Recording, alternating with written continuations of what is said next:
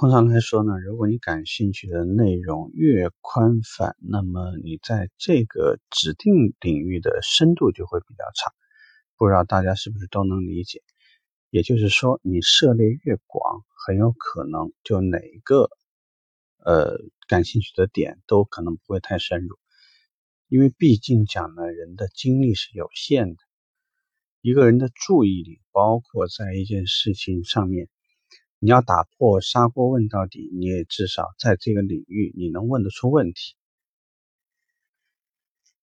呃，我周围有很多人，经常呢就是能抓得到的书都看，一会儿看市场的，一会儿呢看销售有关的，一会儿看心理有关的，一会儿呢又会去看看哲学、国学，认为呢自己什么都知道一点，是不是更好？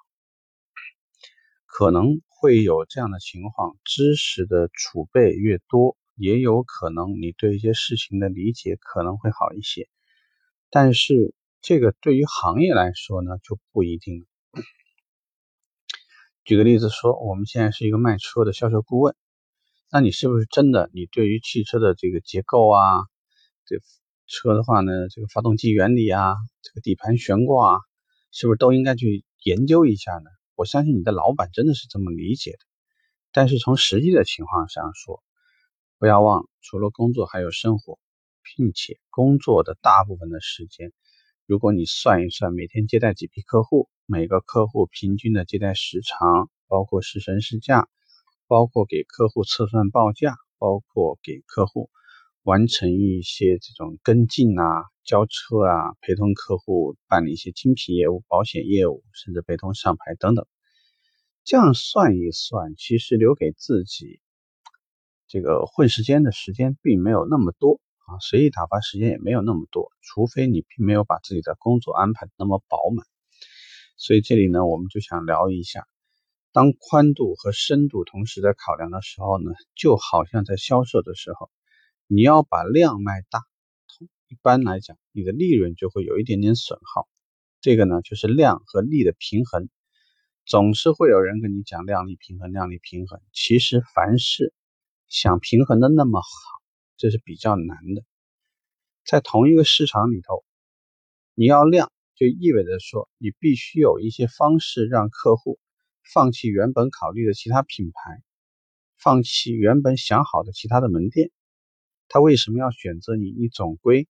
要在这个指定的时间里面，突然你要把销量增加，你总归要给别人一点回报，总要付出一点代价。代价这两个字是我很喜欢挂在嘴巴上说的，凡事皆有代价。那从这种状况上面说，那你怎么可能又不损失利润呢？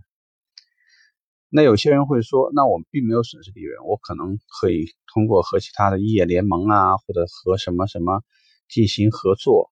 啊，我把他们的一些让利，其实折算到客户身上，但是世上永远没有那么好的事，不是要把客户的信息啊卖给其他的门店或者是其他的供应商，就是呢会让你的客户会接受到非常多的干扰，这个是必然。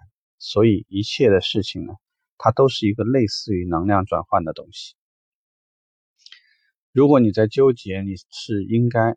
这个涉猎广泛，然后呢，去书店买一堆乱七八糟的书，还是说在你工作的时间认认真真去想一想，我在我目前的工作的深度、专业度、职业化程度不清楚的事情，是不是经常会及时的去提问，及时及时的去解决？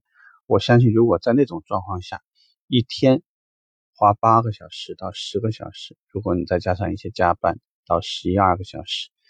只要你在一个行业所处的时间比别人长，你自然能够积累的经验和知识就一定会比别人多。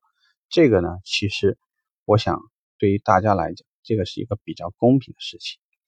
至于说你学的是否广泛，是不是能够帮助你，呃，能够拿下更多的客户，我只能说，也许、大概、可能吧。啊，所以呢，爱好是爱好，专业是专业。职业是职业，靠什么吃饭的人，可能我们才有资格说职业化。